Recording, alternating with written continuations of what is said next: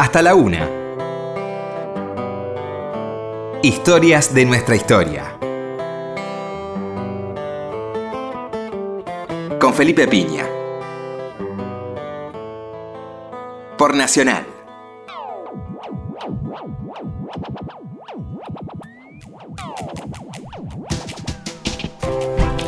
Hola, muy buenas noches, ¿cómo les va? Acá estamos nuevamente en Historia en esta historia. ¿Qué tal, Roberto? Hola, Felipe, buenas noches. Bueno, hoy tenemos a un queridísimo amigo invitado eh, a partir de, de su último libro que tuve el honor de hacer el prólogo sobre héroes médicos, ¿no?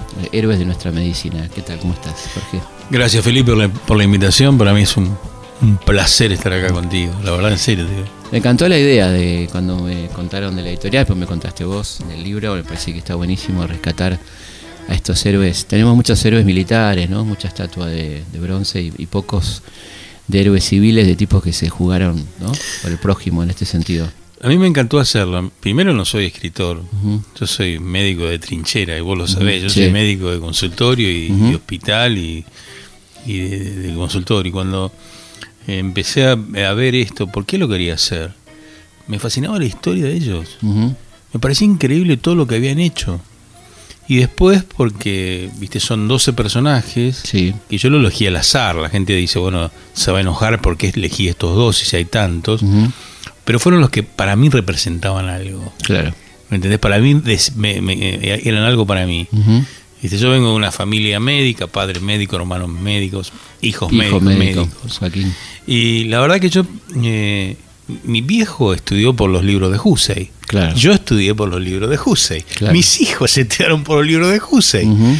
¿Viste? Era, es como un nombre. ¿Los libros de Hussey siguen vigentes hoy en la facultad? Sí, sí, sí están actualizados, pero la uh -huh. fisiología es Hussey. Uh -huh.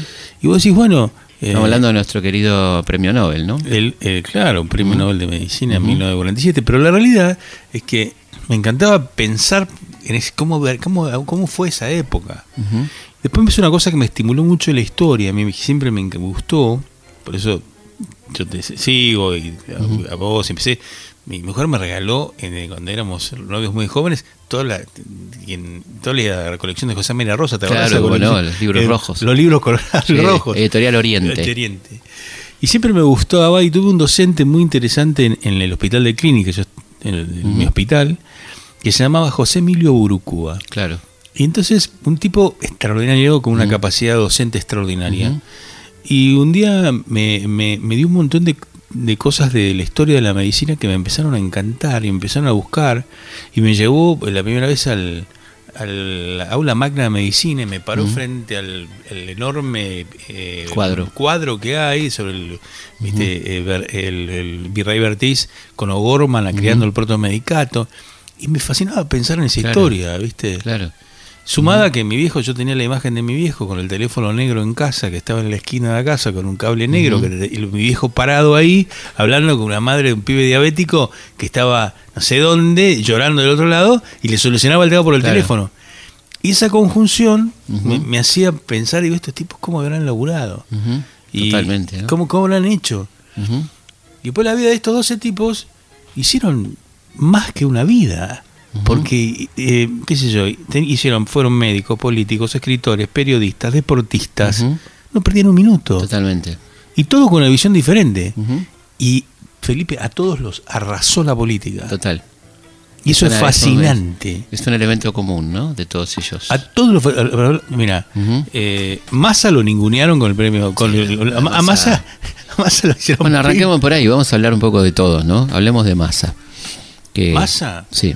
Estamos hablando del tema de la vinchuca. De, ¿no? Salvador Massa es un hombre que me, me hubiera encantado conocer. Viste, uh -huh. yo tengo tres de ahí que me encanta la ideología y la. la, uh -huh. la Salvador Massa, Esteban Laureano Maradona y Ramón Carrillo. Uh -huh. Me hubiera gustado por lo menos. Totalmente. Viste, estar con ellos en algún ratito, viste, o estar en el hospital Levita con Ramón Carrillo metido ahí. Me hubiera Totalmente. encantado un rato estar con ellos. ¿Qué te parece?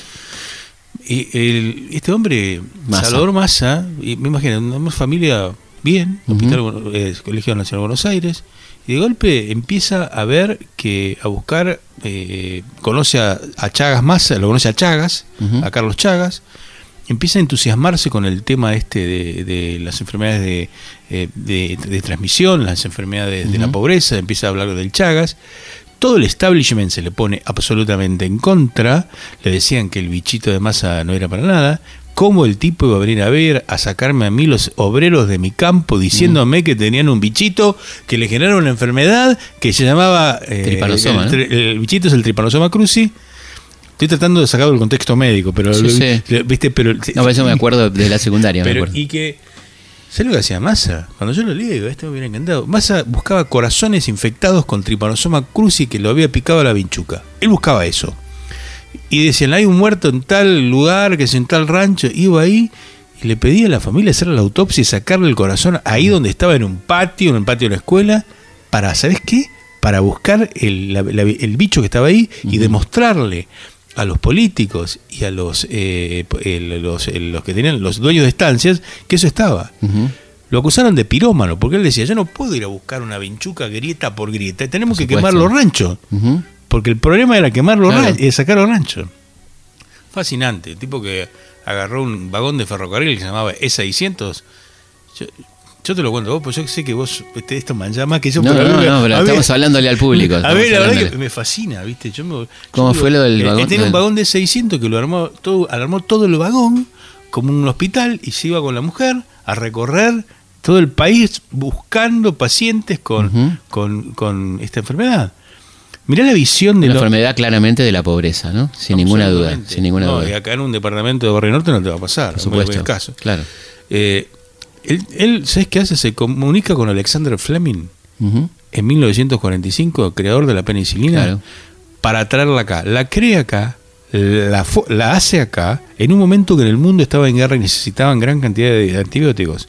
El gobierno le niega hacer un antibiótico en Argentina, la penicilina, en, mientras tanto, Fleming se lo había probado.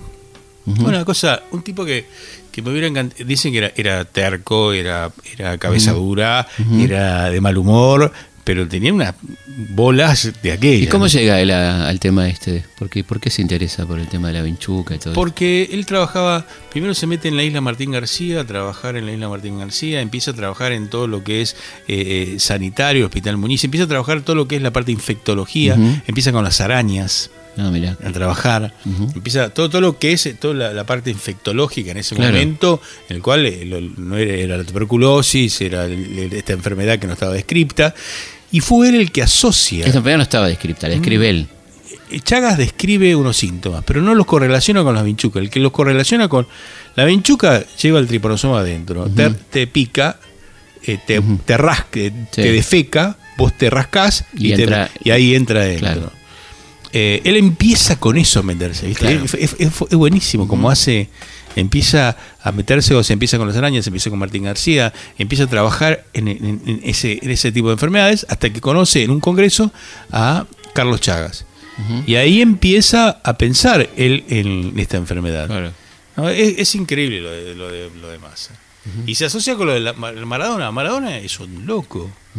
¿Quién es el, Esteban, el, el, otro, el otro Maradona? Esteban Laureano Maradona es un loco que, si usted tiene la posibilidad de ver en YouTube las imágenes que por cuando lo descubre la prensa en 1970 y pico, no lo podían creer. Claro. Imagínate un viejito, flaquito, con un gorro rarísimo que tenía uh -huh. negro, como una vincha que se pone negro con la cosa acá. Como una boina. Una boina negra. Un loco que vivía en un rancho que no le gustaba decir, de adobe, con una cama de hospital, se ve la cama de hospital, esa que se suben y uh -huh. se baja, viejas, sí. lleno de muestras médicas, lleno de muestras médicas, que se levantaba a la mañana, es de una familia importante de San Juanina, un tipo uh -huh. con, con, dinero que se va, que se va a, a Formosa en su momento, se inicia ahí, después se, lo, se va a Paraguay, se exilia en Paraguay, uh -huh.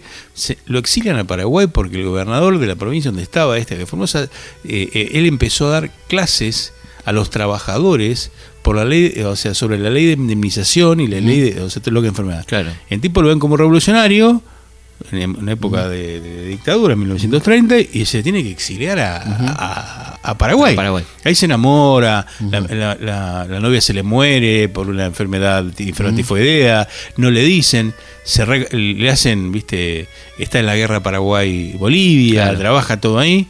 Agarra el Chaco. Se embola y agarra un tren y se abre el hermano Tucumán. Cuando se va para Tucumán, viste, para el tren en Estanislao del Campo. buscar un médico, como pasa siempre, yo Claro. tengo historias de esas, pasa, buscar un médico en el tren porque hay una parturienta que está mal en Mm. el medio del campo, en el campo, baja Maradona, la va a ver, yo me imagino, viste, la situación, eso, luz, esa lamparita en el fondo Mm. Tremendo, sola, claro. la va a ver, le salva la vida, que yo me puedo conectar con ella después, Ah, ¿sí? le salva la vida, fascinante, Ujú. cuando se vuelve a la estación tenía lleno de tobas eh, indígenas, Mm. aborígenes, lleno la estación diciéndole que no se vaya, porque no tenían médico. Claro. Se queda 50 años, sin luz, sin gas, sin teléfono, un, eh, una un- era medio un chamán, Claro. era medio un Claro. chamán. Ujú. No, fue lo Cero que- reconocimiento del Estado, obviamente. no, olvídate, no Claro. existía. Mm. Cuando lo descubren, lo va a ver eh, Susana Jiménez, lo va a ver Susana Jiménez. ¿Qué es este viejo? Le decía, ¿y ¿quién es? Claro. ¿Qué me importa? Claro. O sea, estaba con otra cosa. Se levantaba a la mañana, miraba el sol, abría la boca porque le entraba energía. Tenía muchas cosas de chamanismo. Claro. Eh, Por ejemplo, él prendía alrededor de la casa, tiraba un poco de querosén del rancho. estamos hablando de Tucumán, ¿no? Sí, no, esto es, eh, eh, no, Parte en Formosa. Parte en Formosa, en Formosa, en el claro. campo. Quemaba para que las hormigas, quemaba el pasto para que las hormigas no le entren. Ujú. Eh, ¿Vos te imaginás en esa época? Yo tuve la oportunidad de ir, viste, los medios me permitieron estar, en, en, viste, viajé a esos lugares. Y está igual, Claro. está Eso igual. es tremendo, ¿no? Eso es tremendo. Tremendo. Es tremendo. Mira, yo tuve la oportunidad de viajar a, por cuando hacía conciencia pública en Telefe, viajaba a buscar médicos que trabajaban en el campo. Estuve en la selva misionera, en el impenetrable, en la puna. Está igual, Felipe. Tremendo. Vos puta, pasaron cu- 50 años Claro, claro. Y, y estamos igual. Ese Maradona eh, para mí es un, eh, un ejemplo de, de dedicación, medio una locura también, porque Mm. imagínate que estar en el medio nada. Sí. Curaba con, tenía, era muy inteligente, tenía mucha pasión, sabía mucho de medicina, pero no tenía un medio, Claro. Claro. no tenía nada. Diferente a Ramón Carrillo. Sí. Ramón Carrillo, Santiagueño. Santiagueño, familia hipercatólica, Ujú, Claro. eh, muchos hermanos. Neuroci- neurocirujano. Neurocirujano. eh, viene a, Buenos Aires, estudia el hospital militar, empieza en el hospital militar a trabajar con los eh, eh, el servicio militar. Entonces le hacía la organización médica a todos los pibes que iban a entrar al servicio militar. Y ahí empieza a buscar una cantidad de enfermedades, a hacer estadísticas. Empieza a trabajar, era un epidemiólogo, un tipo muy capaz. Un neurocirujano lo habrán siete. Eh, en 1940 y pico, Perón sabe de él, lo va, eh, lo va a buscar y le dice, me dijeron que usted es un gran organizador, yo necesito trabajar con usted. Lo va a buscar Perón ahí. Perón eh, le dice en ese momento, yo no puedo entender cómo en la Argentina tenemos un ministerio para las vacas y no tenemos un ministerio para las personas, le damos Claro. más bola a, la per- a las vacas que a las personas. Y ahí Ramón Carrillo se engancha muchísimo con Perón tiene una gran historia con el, en el tema de lo que es eh, el 17 de octubre, él te- hace cambio en la radiografía Sí, por, una, tal cual. por, por una- Con un doctor Massa también. Sí, que con- es otro Massa. cambia con una radiografía Sí. con otro tipo, viste, que por otro tipo, una neumonía que tenía hace tiempo. claro. Pero vos imagínate, yo, pues, yo es lo que te pongo, todo el mundo está gritando y el tipo buscando la radiografía Claro. y, la, y la imagen de doctor, un doctor de Obvio. 1945. Obviamente. Y después empieza a hacer el plan, eh, eh, se mete en el plan quinquenal, hace el, eh, es un antes y un después de lo que es la salud pública en la Es que la estructura Argentina. hospitalaria argentina de hoy viene de ahí. Lamentablemente, Mirá, ¿no? estábamos Digo. haciendo un programa que se llamaba 24 Ujú. y yo me entraba en el Evita. Entras por el- yo te pido que entres hoy en el Evita. Entras en el Evita, ves el busto de Evita, mármoles por todos lados. Yo me imagino la inauguración Perón, Tremendo. Evita y, y Ramón Carrillo en ese momento. Y el mejor instrumental médico del mundo. Una yo decía, y, Sí. y ahí, imagínate que ahora es un, no, no sé, no es un lugar muy, muy, muy, bueno. Claro. En ese momento lo que, se- lo que era. Y así un montón, inauguraron un montón. Bueno, y mucho con Evita, ¿no? Con la fundación. Sí, con Evita es muy interesante. Me encantaría penetrar más. Yo estuve, hablé con el hijo mucho. Me gustaría penetrar más en el tema este Sí. porque es muy interesante ver eh, la- el- esa relación que tenía con, con Perón y con Evita y cómo se peleaban con Claro, Evita. Se claro. peleaban con Evita. Ujú. Me imagino, él admiraría a Evita y Evita le admiraría también, es el médico, Obviamente, ¿viste? El tipo. ¿viste? Y Sí, lo sí. Yo, yo, yo, yo me imaginaba esos diálogos, ¿viste? No, no, ¿cuántos hospitales voy a hacer? que te mando yo? Pero hicieron una acción de la san puta. El Yo que creo que fue el momento más impresionante de la salud, ¿no? Sí, yo creo que no- a mí me hubiera, por ejemplo, una de las personas que me hubiera gustado conocer es Evita. Claro. No sé si no te pasa a vos. A mí Sí, me hubiera gustado supuesto. A ver si viste, porque yo tengo de la familia un lado que dicen que era tal cosa y otro lado que era tal cosa, ¿viste? En la Sí, familia, sí. mis abuelos. Bueno ir a las fuentes, a ver cómo era. Pero claro, tengo la abuela de mi mujer que lo adoraba. Mi abuela dice, no, a mí me sacaron el carnet, tuve Claro. que sacar el carnet peronista, toda la historia. O sea, me hubiera encantado, ¿eh? El luto, El luto, me hubiera encantado. claro. ver esa- esa Pero historia. la verdad que eh, el plan que, que había de salud era muy impresionante y aparte la idea de Carrillo de la medicina preventiva, ¿no? Que él entendía que había que ahorrar de alguna manera recursos con la medicina preventiva, ¿no? Carrillo fue, creo que después el próximo fue Ginés García. Eh, en el medio no sé qué pasó. Por ahí, con Oñatibia, después claro, te- con Ilia. Con Ilia. Pero la verdad que lo que y sí, lo que hizo con el tema eh, Carrillo no solamente los hospitales, sino la estructura, todo, toda la estructura de sanidad, los centros de salud periféricos para que el hospital sea independiente. El tren sanitario. El, tren sanitario. Ujú. Una casi cantidad de cosas enormes hicieron Ujú. en ese momento. Eh, Carrillo merece un, un espacio especial. Y terminó el muy mal, tipo- pobre, ¿no? Iba a decir, el tipo Sí. se muere pobre en el medio de Brasil, abajo, atendiendo abajo una escalera. Increíble. A ver, yo digo, el tipo cambió la historia de la, de la salud pública argentina y muerto ahí porque él era religioso. Perón, teóricamente, lo deja lo tiene que abandonar o lo abandona. En el momento del conflicto Y con lo- la iglesia. y con la iglesia, el tipo, no, yo me tengo que ir. Mm. Sufre cefalea, se va a Nueva York porque le paga un laboratorio, después se va al medio de Brasil y muere solo. Y a la familia no le avisa a nadie acá. Imagínate la Revolución Libertadora, pero que lo voy a traer. Lo odiaban, Lo claro. odiaban. Primero lo querían traer. Viste, son cosas que vos decís. Te pones en la vivencia del hombre. El hombre fue. A el tipo fue a trabajar de médico Claro. abajo de una escalera otra vez. Tremendo. Y hizo la cirugía mestrambótica allá, que no te la conté, pero es una cirugía muy rara allá. Y se le murió el paciente, pobre. Ujú. Pero bueno, cambió y está recordado todavía en Belén, en Brasil. Es muy interesante. La historia de Carrillo es realmente increíble. Increíble. Sí, bueno, todos estos estos eh, personajes que vos nombrás, ¿no? Estoy, estoy viendo acá la lista. Eh, bueno, Favaloro, obviamente, ¿no? Favaloro fue el único que lo. que Tuviste lo- la suerte de conocerlo. Tuve la suerte, tuve, tuve la suerte de conocerlo. Para mí, eh, más allá de, de- de- de- de lo, los que, las- lo que puedo tener Favaloro, recorrer una sala con Favaloro, lo veo hoy y ya me daba temor. Te lo digo, yo tenía 25 años y estamos en el hospital Güemes. El tipo te operaba, había 10. Esto te cuento pues así. Había 10 cirugías, 10 tipos operados que venían de toda Latinoamérica.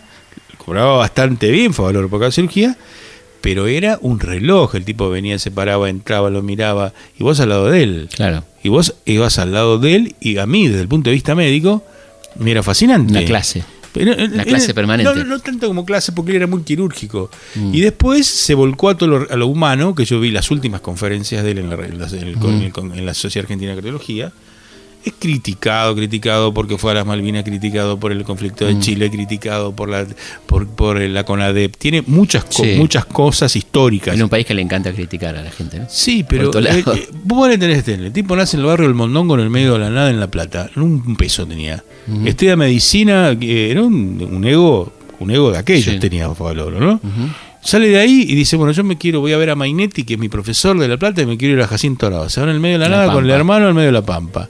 A los 38 años no hablaba una palabra en inglés y dice, me quiero ir a la Cleveland Clinic.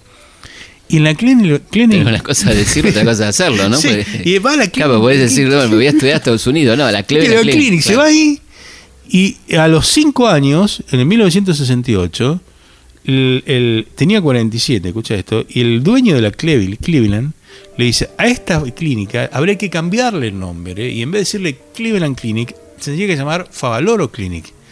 Hace el primer bypass, tienen que arri- a- a- agrandar el- la clínica, salas enormes de cirugía, lo llevan a Estados Unidos a operar. Una cosa de locos lo que hizo. Y de loco. Y después le agarra el ataque. Como, después le agarra el Sí. ataque. Hablemos lo del bypass antes de pasar a eso, del ataque, que es muy importante porque él podía haber vivido el resto de su vida en Estados Unidos de eso, ¿no? Pero él inventa algo que, que le- eh, Fortuna le daba a la clínica, le daba a él y le daba a todo el mundo. Ujú, Es un tipo muy especial. ujú, Muy, muy- muy- con una mujer muy buena también. que estaba, siempre estuvo, se fue a todos lados con él, que después falleció, pero era, eh, imagínate la querer la técnica en ese momento, eh, cuando, cuando te te dice, yo te voy a sacar una vena de una pierna y te la voy a meter en el corazón. Solamente pensá esto, te abro como un pollo, Claro. Te, te un pollo, te paro el corazón, le hago los puentes y después te lo vuelve a encender. Es, es para tener unos, perdón el término, unos huevos, la Ah, no, ¿qué te parece? Yo- vos tenés que ver cuando. bueno, Yo entré muchas veces a quirófano. También. Y vos decís, puta, ¿vos lo podrías hacer? Sí, yo lo puedo hacer. Cuando estás ahí, ahora pasado la distancia, no sé. Claro. Pero la técnica es tremenda. Y el primero, cuando te cuenta, él cuenta, describe el primer, el primer eh, trasplante. El primer caso es una mujer que confía en las manos de un tipo que, que era argentino. ¿no? Claro. Y le hace el primero de bypass y la mina vivió. Claro. Y, y cuando le hacen después eh, la prueba para ver si estaba permeable el puente, más allá de la obstrucción, estaba permeable. Claro. La, la vida de este hombre es apasionante. Después vuelve y dice, no, yo me voy a Buenos Aires. Y viene acá que se podía haber quedado allá. Con toda la gloria. Con toda la gloria. Toda la gloria y toda la plata. Se viene acá. Se viene acá a meterse en el Güemes. Hizo muchísimo dinero, creó esa que está ahí. Y después para mí lo mata la corrupción también. Bueno, creó la fundación, ¿no? Creó la fundación, ¿no? se hizo una cosa de locos, hecho miles de cirugías. ¿viste? Lo, mata la corrupción porque decís. Ya sabemos, pero él está tiene un bueno conflicto, contarlo porque él- mucha gente que nos está escuchando, tenemos mucho público joven, ¿no? Está bueno que, él que tiene un lío con el. Tenía que pagar sueldos, no lo podía pagar. Hacen una reunión, tiene un problema con el PAMI, el PAMI no le está pagaba. hablando de la época de la Rúa. De la Rúa Alderete. Ujú. Alderete le debía 500 lucas o más, no, mucho más. y le 500 lucas que eran dólares. eran dólares, y le piden plata para que le piden como una coima para, para pagar para que- liberar el para pago. liberar el pago. Los que están debajo de él, de él, de la fundación se reúnen en una en con, con Ciábulo y le dicen René vos te tenés que correr tu imagen tiene que quedar impoluta Ujú. nosotros tenemos que aceptar esto sino, y tenemos que echar a tantos y el viejo se rayó Ujú. tenía 77 años fue a su, a su casa y se pegó un tiro En el corazón. en el corazón. Simbólico también, muy Totalmente, simbólico. Bueno, ¿no? viste, el ego era, era, era maravilloso. Está bien, pero bueno, hay que pegarse un tiro. Sí, aparte, Siendo Favaloro. Siendo Favaloro, y aparte sabía dónde se la claro, ponía. sabiendo dónde lo ponía, Sí. claro. Y él se había enamorado de una chica que está Ujú. todavía. Claro. Y la familia aparentemente no tenía mucha onda. Pero no sé si es así porque la chica sigue trabajando con los sobrinos ahí en la fundación. Y más respeto, porque la verdad que yo puedo no coincidir políticamente, no puedo coincidir, pero desde el punto de vista científico, asistencial, la cantidad de vida que te salvó este pibe no tiene nombre. Claro. Igual que la salvó Maradona, igual que la que salvó Carrillo, igual que la que salvó, no sé, el primero que hablamos, Massa. Massa. ¿Me entendés? O sea, todos esos- todo esto cambiaron la vida de toda la gente. Bueno, y además una, una obra perdurable, porque la fundación, por suerte, sigue, vos trabajas ahí, sigue funcionando. Yo no trabajo más en la fundación, o sea, bueno, he hecho- hice cosas ahí, pero la verdad que, eh, viste, la verdad que no es un, eh, es un lugar que sigue asistiendo gente, ¿no? Pero bueno, fíjate lo que pasa. Te voy a contar, voy a sumar Sí. la historia de dos tipos que tienen relación, dos, dos héroes más. Cuando él viene a la Argentina, tiene que conseguir un par muy famoso para poder instalar acá el bypass. ¿A quién lo llama? Pedro Cosio. Pedro Cosio era el top número uno de los cardiólogos en la época en la- en la Argentina. Era un médico que en el hospital de clínicas que hacía, había hecho el segundo, el cateterismo en el mundo, el primero había sido en, Estados Unidos y el segundo acá. Lo hace él, se mete, se colado en el clínica, busca una cosa de rayos, una cosa increíble, de audaz, Claro, tipos total. audaces totales, como hace esto cuando viene, cuando viene Favaloro, Cosio se opone porque dice yo quiero tratar el corazón con medicamentos, Claro. no con eh, técnica de bypass. Después ese espacio que hay en el medio lo ocupa la angioplastía, pero la pelea entre los dos es fascinante. ¿Qué es la angioplastía? La angioplastía es que yo te pongo, busco, en vez, yo te- vos tenés, tu corazón está recubierto por arterias, esas arterias se tapan y tengo dos maneras de desobstruirlas. Una, pasar por arriba de donde se tapó con un bypass, otra, meterte por la ingle o por el, el pliegue del codo, llegar hasta esa arteria, meterme adentro, dilatarla y ponerle una malla metálica por, por adentro que se llama stent. Después vino a ocupar, en ese momento no estaba. Claro, claro. Pero estos pibes llegaron a tener la discusión Cosio Favaloro, tapa de revista Gente, eh, discusión en todos los congresos, que a mí me incluyó. Porque fue la época del 80 que a mí me incluyó. No estaba la angioplastía, recién aparecía. ¿Y de qué lado estabas? Y yo estaba más de Cosio. Más de medica- medicamento. Más de medicamento porque eh, a mí se me morían muchos pacientes en ese momento por bypass. Ah, mirá. Te lo digo así, así Claro, eh, claro. te estoy hablando, de- a mí se me morían un montón de pacientes.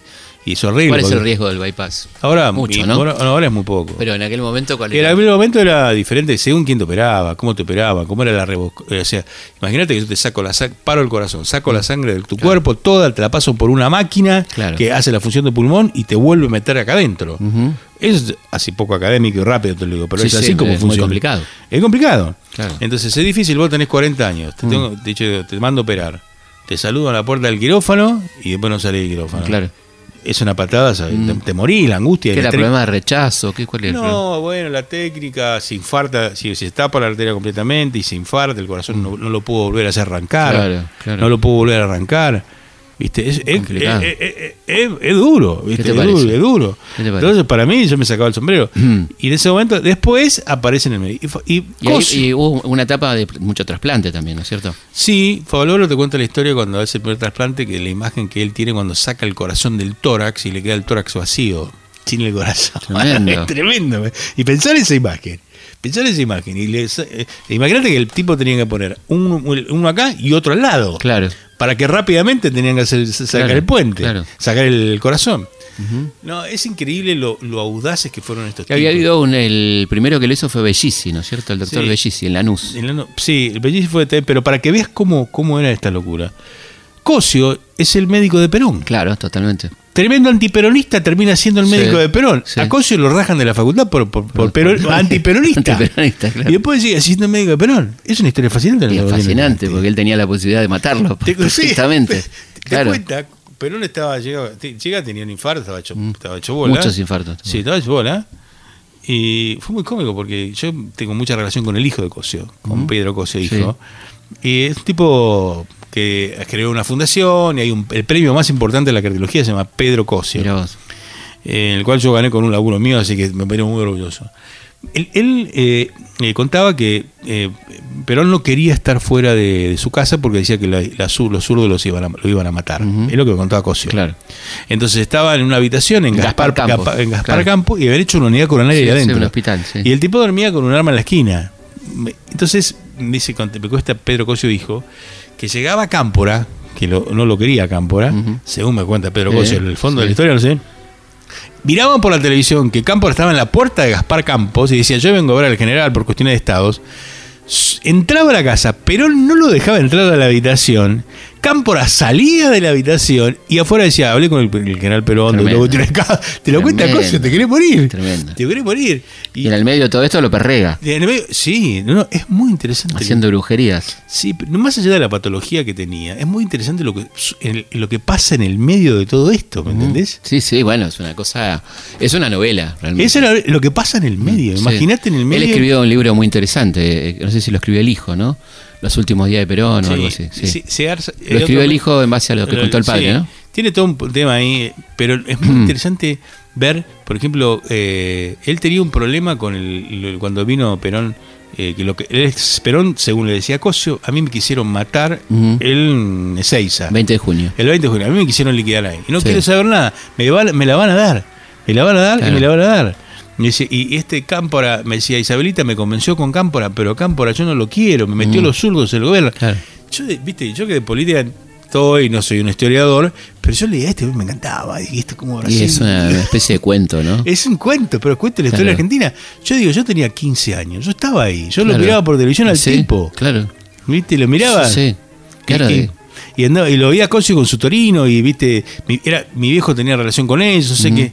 Pero no me imaginaba la interna metida ahí. tremendo. Otro Tremendo. que se mete como cuña ahí, que es el único que está vivo, es eh, Ovaldo Raffo. Ahora vamos a hablar de él. Vamos a hacer una pausa y seguimos en Historia de nuestra historia hablando con Jorge Tartaglione de los héroes de la medicina argentina. Hasta la una. Historias. Seguimos en Historias de nuestra historia. Seguimos en Historia de nuestra historia hablando con Jorge Tartaglione, esta charla apasionante sobre nuestros médicos. Eh, y estamos hablando del único sobreviviente de toda esta lista, de estos 12 héroes, que es Osvaldo Raffo, ¿no? ¿Quién es Osvaldo Raffo? Raffo es un médico eh, eh, forense que es el número uno de los, eh, digamos, el padre de los criminalistas. Te voy a contar por dónde yo empiezo la historia en el libro. Bien.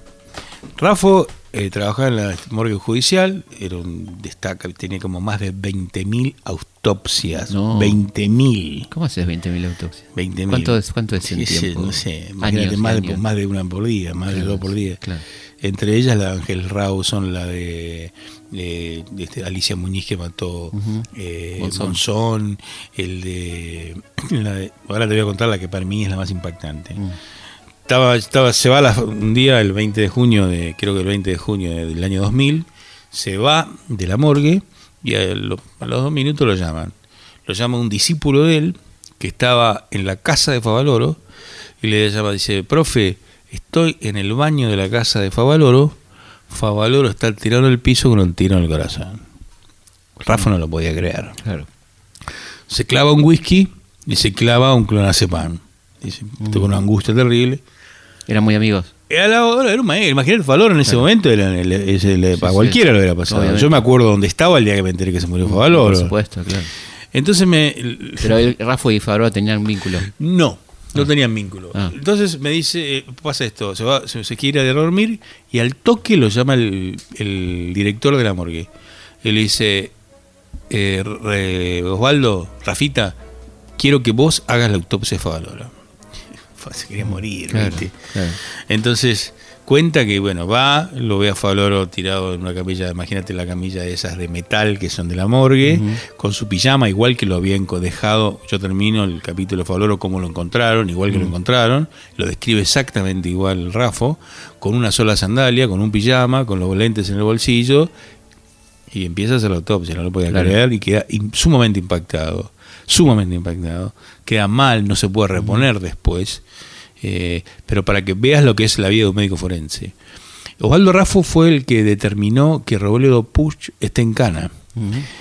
Robledo Puch lo volvía loco a Raffo. Hicieron 25 entrevistas.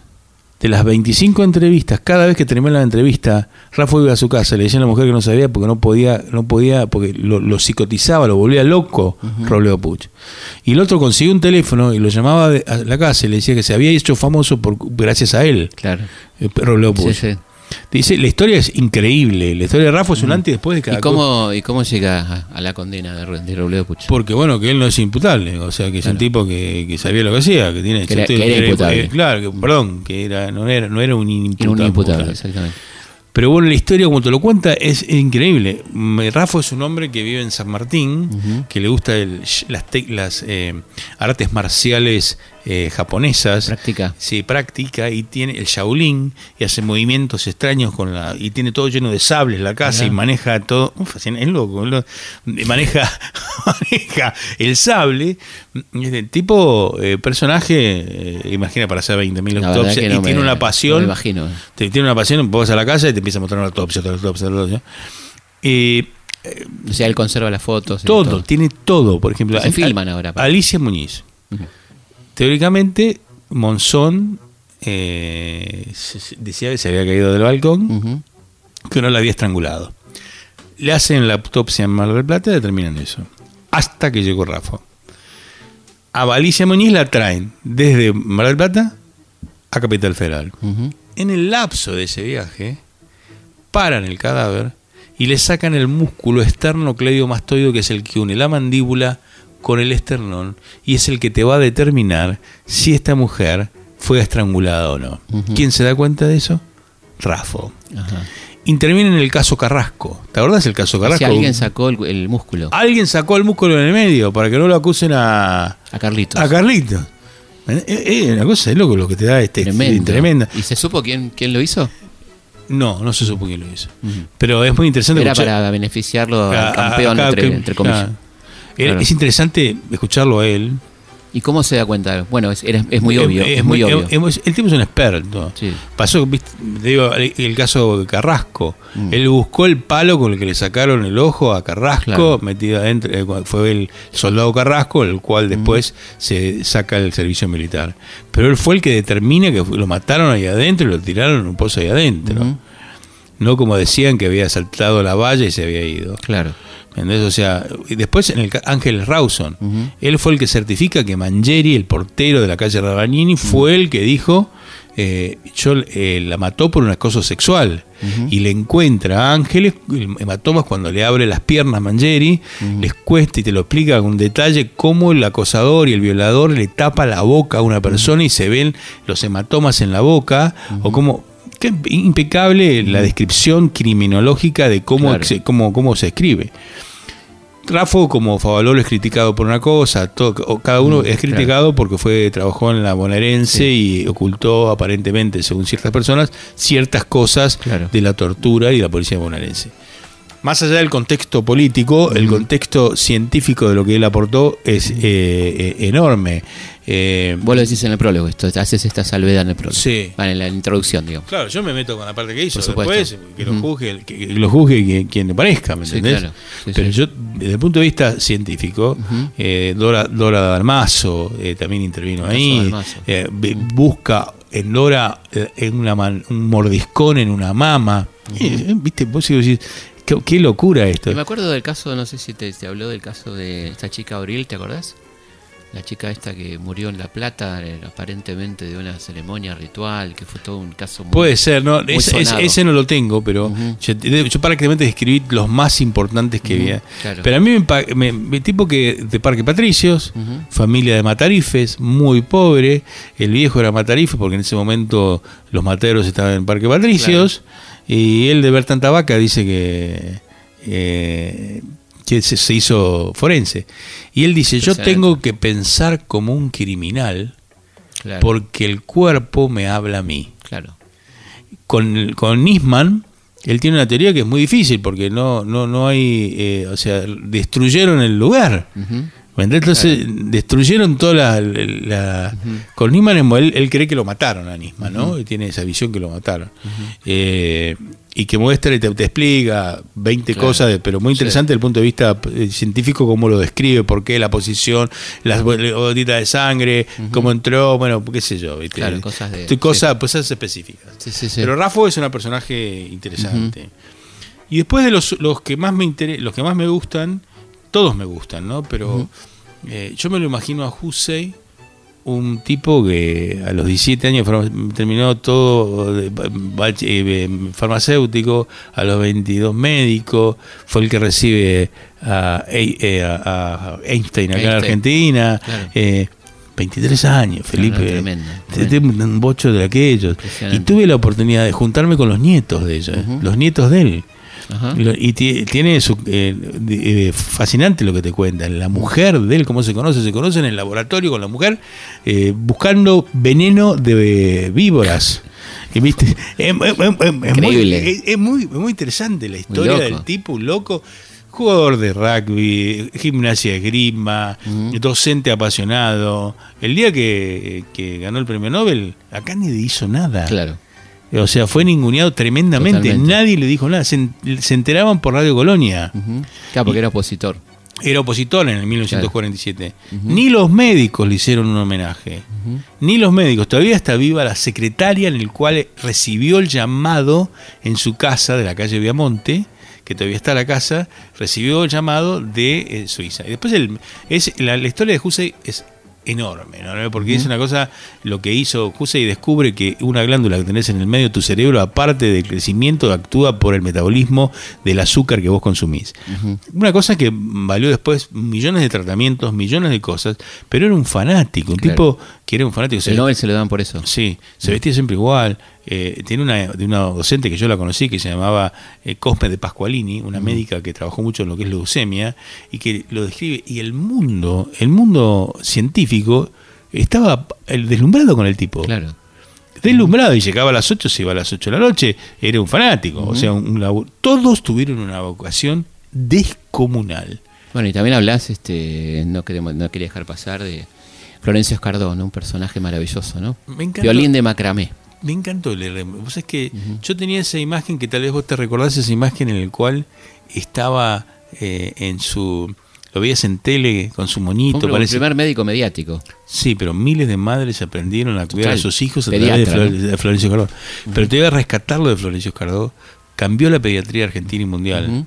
Hasta esa época. Y mundial, decís. Sí. ¿Por? Porque vos tenías un hijo y lo internabas, estabas de día y de noche tenías que irte a tu casa. Ujú. ¿Qué hacían a los pibes? Le colgaban las mamaderas para que las tomaran. Tremendo. Él dijo, no, la madre tiene que estar con el Entonces supuesto. logró que en el hospital de niños la madre quede internada con el hijo. Y en- metió dentro, dentro de todo un concepto de lo psicológico dentro del contexto. La eh, es muy interesante también la vida de, de- de- de este escritor, de este supo ver lo que vos ves pero no lo sabes escribir y lo describía con una sutileza infernal. Total. Fanático del Nacional de Buenos Aires, eh, fue- él valoraba más la cocarda que le habían dado por ser celador del Buenos Aires que cualquier otra cosa. Este, o sea, Es un gran divulgador y un tipo muy humano, ¿no? Muy, eh, de- Sí. apuntando a la humanidad, a la medicina, ¿no? Era muy interesante, muy, a mí me gustó mucho conocer la historia de él, porque uno tiene esa imagen, quien es... y- y- Él era médico de sala, ¿cómo era la sí, historia? era médico de sala, pero te lo voy a hacer comparativamente, porque esto me quiero decírtelo. Hoy hay de esta gente, Mm. sí hay. Ahí, ¿no? Hay millones de este tipo, millones no, pero hay, pero no son los que salen en tele ni los que quieren ser famosos Exactamente. tener un millón de seguidores en Twitter Claro. y tener una gran sonrisa. No lo son esos. Son tipos que trabajan en el medio de la nada, que buscan cosas y que los ves laburando y que humildemente lo hacen. Claro. Escardó supo conjugar la parte académica con la parte mediática. Fue el primero que se sentó en una en una ¿cómo es? En una Tele. en la tele y dijo, delen de comer morcilla a los chicos porque Claro. tiene mucha vitamina, Hierro. hierro, vitamina. Claro. Pero viste, lo hizo, lo hizo. Claro. Lo hizo, ¿viste? ¿Qué sé yo? Yo para estar en la televisión tuve que hacer terapia, ¿viste? Porque digo que me acaba de decir mi viejo, ¿viste? Claro. Y Bueno, después también está el doctor Ilia, ¿no? Ahí me quedan Ilia y Agote. Ilia, Sí. Agote y la única mujer. Y Cecilia Y Grierson. Cecilia Grieso. Divina. Y Pichón Rivier. Te voy a Bueno, resumir tenemos- los tres. Vamos, tres- tenemos, ¿no? Todavía un tiempito. Te digo, los- mira, Il- Ilia, yo, yo te, te imagínate, por ejemplo, mi abuelo, que vino de Nápoles acá, hijo médico, Mm, hijo médico, hijo presidente de la nación. Claro. Lo que sería para, para ese tipo que nació en. Pergamino, se, no lo conocía Irigoyen, Irigoyen sabía que había un tipo que se había recibido de médico ahí, y lo manda a Cruz del Eje a ser el médico de los ferroviarios. Total. Y se instala ahí. Y tenía una palangana, tenía un consultorio y tenía una palangana. Y la palangana que hacía, la gente pagaba, ponía la plata en la palangana y cuando se iba, eh, cuando se iba, si tenía plata, ponía en la palangana. Si no tenías plata para comprar medicamentos, Silvia te decía saque de la palangana y llévese. Llévese. llévese. Llévese. Pero Ilia tuvo los huevos de enfrentar a la industria farmacéutica cuando fue presidente. Con Y su vos sabés- ministro Oñatibia. Oñati, vos lo sabes mejor que yo. O sea, lo que hizo fue extraordinario. de medicamentos es extraordinaria. Lamentablemente no rige, ¿no? Lo- Y lo, y La anuló Onganía. y lo bajaron por eso. Claro, fue el motivo de su Y derrocamiento. bueno, después Timerman con toda la prensa, Sí, Mariano Grondona y toda la historia que Revista es- Primera Plana. Primera Plana, que es muy conocida, pero fue el que le puso el yodo a la sal para que no tengan para que no haya hipotiroidismo. Claro. Fue hizo un montón de cosas por la salud pública argentina y los medicamentos fue una de Se ellas. acabó el bocio, ¿no? Con eso. Se acabó el bocio, pero el, Tenía- el eh, cretinismo expliquemos un poquito el tema este. el- o sea, ¿Cómo no era se- el tema de no las- Tenían, no tenían un crecimiento adecuado porque le faltaba yodo a, a los alimentos. Entonces lo que hace él es iodar, eh, iodar la, La sal. la sal y que ahora la tenemos que disminuir, pero bueno, en ese momento se estimulaba el consumo de sal Claro. para disminuir esta enfermedad, una enfermedad endémica muy grande. En todo el norte, ¿no? el norte. Pero más allá de eso, eh, a mí me, me encantó Dilia la parte humana, y porque todos se mezclaron con la política. ¿Me entendés? Estamos volviendo y eso se po- ponían y laburaban, pero no por figurar. Eso es lo que yo veo la diferencia con No, si algo no quería Ilia era figurar. Tipo No de perfil bajo, Pero claro, pero no lo hacían. Agote era multimillonario, la- era de la High Society. Y el tipo dijo, inventó algo. Agote inventó la transfusión de sangre diferida. Tremendo. Esto, a ver, para que vos hiciste- millones en el mundo hacen esto hoy por él. Invento dijo, bueno, Y lo filmó. y me junté con él. Lo filmó. Esto es increíble. Sí. Está filmado. Esto. Me junté con el nieto de Agote. Fui a la casa del bisnieto de Agote en San Isidro. Y tenía la caja fuerte y tenía un frasquito donde él había guardado, el bisabuelo había guardado el citrato en el cual podía la sangre no coagular. Claro. Una cosa increíble. Se va, Diferida quiere decir que la sangre de Antes alguien la yo- guardás. Antes yo agarraba, te abría tu brazo, me abrías mi brazo y yo te transfería sangre simultáneamente. simultáneamente, con todos los riesgos, te podías morir, era un cosa. desastre. Total. Hasta que él dice, no, voy a sacar sangre, le voy a poner, si esto me- no me coagula la albúmina del huevo, no me va a coagular la albúmina de la sangre. Lo logra. Y el loco se le inyecta a él, Prueba con él. prueba con él. Se va a casar a la casa de un amigo, porque era de ese grupo, Claro. y metió el- la sangre con el citrato dentro de la caja fuerte. Cuando volvió, no estaba coagulada. Claro. ¿Sabes qué hizo el tipo? El tipo fue a eh, Primera Guerra Mundial, 1914. Fue a todas las eh, embajadas que estaban en guerra, para darle el descubrimiento. Y se salvaron millones de vidas. la primera la- obviamente gratis. Gratis. Gratis. Y, y lo filmó, ¿no? Esta primera transfusión. no, no tengo eso, pero puede ser que lo yo tengo una foto, yo tengo Está una filmado. foto, una foto de, le conseguí la foto en el cual ve la cara de los tipos. Está filmado. Sí. Te cuento que lo puedes ver en YouTube. Bueno, voy a buscar, pero Está eh, genial. eh, eh, es, es- es Luis Agote, estamos Luis- hablando del doctor Luis Lu- Luis Agote. Pero Eh, ¿qué te- lo que a uno le, le enoja a esta hora de la madrugada del sábado, que estamos hablando, que esta gente no la conoce nadie. No la conoce nadie. La mayoría de lo que estamos hablando, ¿no es cierto?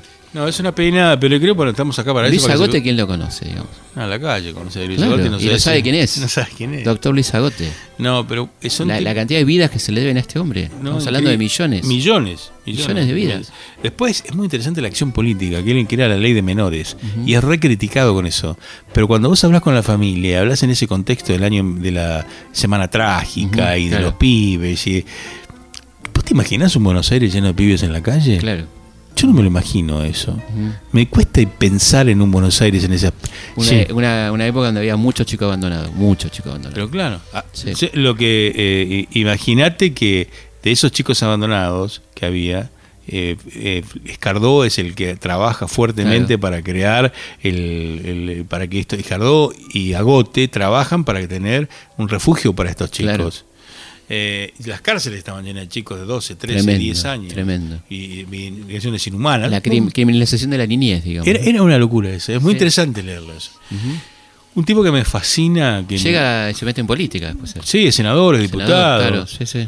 Un tipo que me encanta, que también es uno de los dos, es Pichón Rivière. John Rivière, un capo total, ¿no? Pichón Rivière revoluciona la psicología de la Argentina. Es el Freud argentino. Es el que mete la psicología social Claro. dentro de eh, el ambiente y que genera un tipo de la noche, un tipo de la cultura, un tipo que era, viste, tenía una vida una vida de aquella, que me hubiera Claro. gustado compartir alguna noche con Pichón Riviera. Algún de- algún Mau Mau, ¿no? A- a- sí, pero Claro. mira, un día Carpintero, que es un, un- un discípulo de él, con otro tipo, que es un psicoanalista, lo encuentran en Pipo, ¿viste la, el, sí, el claro. Pipo? Montevideo y Corrientes. Pasan por la calle y lo ven el tipo, a Pichón Riviera. Pichón Riviera, imagínate, ahora va, eh, se casa con una, una mujer muy interesante de la época, preciosa, que después se suicida. con- el suicidio de esa mujer también es, es interesantísimo de saber. Bueno, Pichón Riviera lo encuentran ahí. Entra el amigo de este Billy y dice, ¿qué hace Pichón? Cumplo años, le dice Pichón. ¿Estás solo? Sí, ¿querés acompañarme? Y empiezan a recorrer la noche porteña y terminan en, en Caño 14 escuchando a Goyeneche. Ujú. Pero este tipo fue, se encontró con Yang, o sea que no, no era un eh, lo echa- no era un piche, lo echaron del borda porque él armaba los grupos de pacientes, como hoy está lleno de grupos, y le echaron por decía que generaba, fomentaba la homosexualidad y fomentaba el comunismo. Claro. Un- Una vida, ¿cómo te puedo explicar? Termina su vida, pues eh, tiene un cáncer de pulmón, y le hacen un homenaje entre todos, prosti- prostitutas, la historia de las prostitutas y Pichón Rivière es extraordinaria. ¿Cuál es la historia? Pichón Rivière, ese, o sea, de padres eh, franceses, eh, burgueses, que vienen a la Argentina, se instalan en Corrientes, en Goya, su- el primero que le presenta a Freud es el portero de un prostíbulo. Y le dice, mira, yo te voy a mostrar un libro, le dice el portero, que conoce más de mujeres que yo.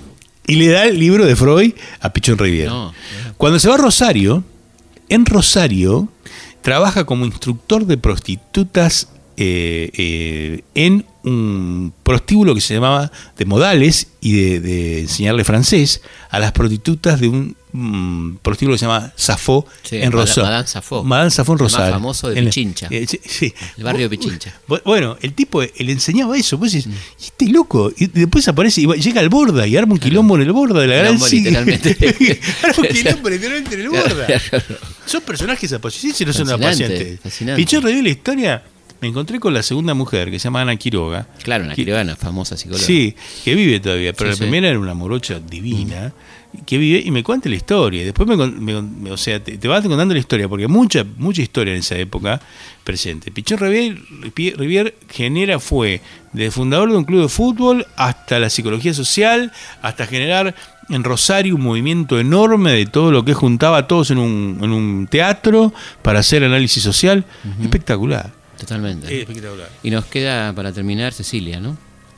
Y La Cecilia, Cecilia Grierson. Cecilia Grierson es un personaje fascinante porque Eh, vos- yo me imagino ser mujer en 1900, 1890, eh, que ser médico era estar en levita, venir en un cabriolet tirado a caballo, con un gorrito y un bastoncito, y de golpe dice, no, yo quiero ser eh, médica, y porque una amiga se le había muerto. Claro. Nunca- Ella era médica era, El médico- eh, era ma- maestra rural. maestra. Nunca Maestra pudo rural. operar, nunca la dejaron ser jefa de servicio, pero fue la que creó la escuela de enfermería a nivel nacional. Fue la primera bombero voluntaria de la Boca, fue la que le puso las sirenas a las ambulancias que vos escuchás hoy cuando caminan por la calle. Esa, esa fue esa, fue la que le puso el uniforme a las enfermeras, dictaba clases en todos lados en la fábrica. Imagínate las mujeres de la época la querían matar, una mina como va a ir a dictar clase Claro. a, a un a, un- a un- Una fábrica. a una fábrica, a los obreros, ¿viste? Hablar de Claro. qué. Eh, Feminista, gran dirigente feminista. sí, muy, muy, muy feminista. Fue, yo creo, fue una de las primeras empoderadas de la, de la Argentina. Ella y, y Lentieri. Claro, juguetas Lanteri. Y Lentieri, Lanteri, perdón. Muy interesante porque después no hay jefa de servicio hasta mucho más adelante. Una mujer que se llama Romero fue mucho más adelante. Yo la admiro por su época, la admiro porque fue la primera mujer. Cuando yo entré a la facultad de medicina, cuando mi papá hizo medicina habría dos mujeres por cada diez hombres. Cuando yo entré había cuatro. Cuando entraron mis hijos había ocho cada diez. O sea, mayoría mujeres. Mayoría O mujeres. sea, es una carrera de mujeres hoy. Hoy por hoy es una barrera de mujeres. Mirá. Fundamentalmente mujeres. La carrera es apasionante, pero bueno, es eh, realmente eh, es muy sacrificada. ¿Por qué, mm, para ir cerrando, eh, por qué la Argentina tiene tan buenos médicos y es un país, yo creo que de los, de los mejores, ¿no? Donde hay la mejor, una de las mejores medicinas del mundo, ¿no? En Latinoamérica eh, somos los mejores. Se insertan en Estados Unidos, en Europa, cualquiera que quiere ir no va a defraudar. Lo- yo soy un fanático de la universidad pública. Ujú. Claro. Eh, no digo nada, o sea, no quiero meterme con la, la- la No, no, privada. no o sea, sé, hablar bien de una no quiere decir hablar más de la otra. Yo soy un fanático de esa calle Paraguay Claro. y, y Marcelo Tialvear Ujú. eh, y entre, viste, yo quiero Uriburu y yo, em, esa es, para mí ahí es un- como yo paso todos los días y entro cuando entraba o fui a ver a mis hijos o vi al Hospital Muñiz Claro. cuando me dijeron que lo iban a remodelar se me caían las lágrimas imagínate el Muñiz es increíble Claro. Eh, Qué porque- laburo, ¿no? que el, el Muñiz es Poniendo en riesgo la vida much- muchas veces. el Muñiz es el hospital de infectología Aparte de lo que era Muniz, ¿no? Que era un médico que no hablamos, pero era que muere en la fiebre amarilla. Sí. Un héroe también. Muñiz era un tipo, eh, el hospital Muñiz, cuando yo hice mi carrera, eran todos tuberculosos. Y había un pabellón, y está el pabellón, que espero que no lo tiren, que se llama Coach, que tiene todo eh, eh, vidrios eh, violáceos para que la droga no se desaparezcan. No, una cosa, el hospital Muñiz es, un- es, un- es una biblioteca, y ahora tenés todo HIV, SIDA. Claro. Después, cuando yo volví, al, al- era todo HIV. En Argentina en el HIV hubo dos polos, Fernández con el Pedro Can y el Muniz con Jorge Benetucci, que fueron los que en ese momento empezaron a hablar en el 90, cuando nosotros re- recién empezábamos las primeras literaturas del, del Claro. VIH. Y Koch se llama la sala en honor al. Sara Koch. Tisiología Koch. Mirá vos, descubridor del vacilo, ¿no? Basilo, qué lindo. A mí me encantaba ese lugar. Iba a la madrugada. Y si te- tienen que arrojar tus cenizas, que las tiren ahí en Paraguay y Uriburu. No, no, no. No ¿A para tanto. No, yo, yo tengo mi, mi lugar en el mundo que es Varadero. Ahí, vas a quedar. Ahí voy a quedar en Varadero. Pero me apasiona, me gustó mucho poder hacer esto. Imagínate que a mí escribir, los médicos nos cuesta el sujeto del predicado, ¿viste? Claro. No, pero está muy bien el libro, lo recomendamos. No cuesta. Sí, te digo la verdad, o te lo digo humildemente. Eh, es más fácil a mí escribir de medicina que escribir la historia de un tipo, ¿me entendés? pero- Eh, me, me siento más Pero cómodo. un lindo, lindo gesto eh, hablar de estos colegas que si no los nombramos eh, quedan ahí, ¿no? Como, como nombres de calles o de salas de hospitales, ¿no? Y que son gente que han dado tanto por los otros, ¿no? Es increíble, la vida de estos tipos es increíble. Bueno, Jorge, muchísimas gracias. No, gracias a vos, un Nos placer. estamos viendo. Nosotros este, estamos terminando este programa, Historia de nuestra historia. Nos volvemos a encontrar, como siempre, viernes a la noche, madrugada del sábado. Hasta la próxima. Historias de nuestra historia. Conducción. Felipe Piña. Co-conducción. Roberto Martínez. Producción. Carlos Suorki. Archivo. Mariano Faín. Edición. Martín Mesú. Martín Mesú. Producción descomunal. ¿Qué esperas? Hollywood no existe más. ¿Qué esperas? Sudamérica es así. Esto es pura realidad. ¿Qué esperas? Solución en el final. Superman nunca viene por acá. ¿Qué esperas? Nuestro héroe es de verdad. Nacional, bien anónimo y mortal la historia de cada día, siempre el mismo guion. Trabas y burocracia, qué frustración, lo de siempre